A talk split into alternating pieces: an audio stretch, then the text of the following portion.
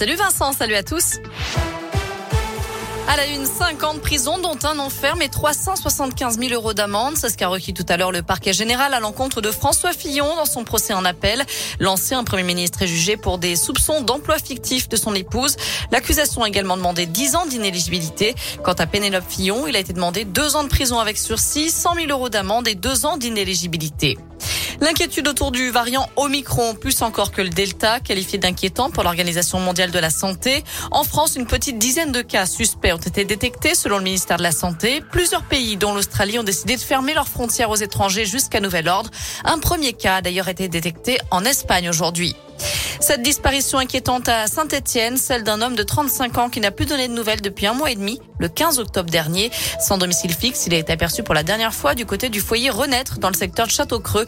On vous met son signalement sur l'appli Radoscope Direction Panissière également, à proximité de Balbini. Un homme de 34 ans a été condamné pour des coups portés sur sa compagne enceinte de 3 mois.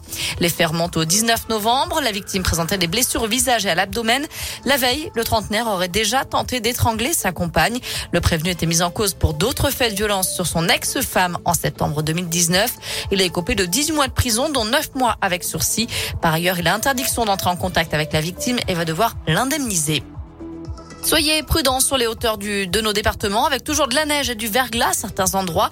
La circulation est compliquée. Le col du Béal est notamment fermé. Difficile également de circuler en direction du col du Tracol, mais aussi celui de la Croix de Chaubouret. 600 véhicules sont retrouvés bloqués la nuit dernière sur l'autoroute A89 qui a été coupée à cause de la neige entre les Martes d'Artière dans le Puy-de-Dôme et la bifurcation avec l'A72 dans la Loire.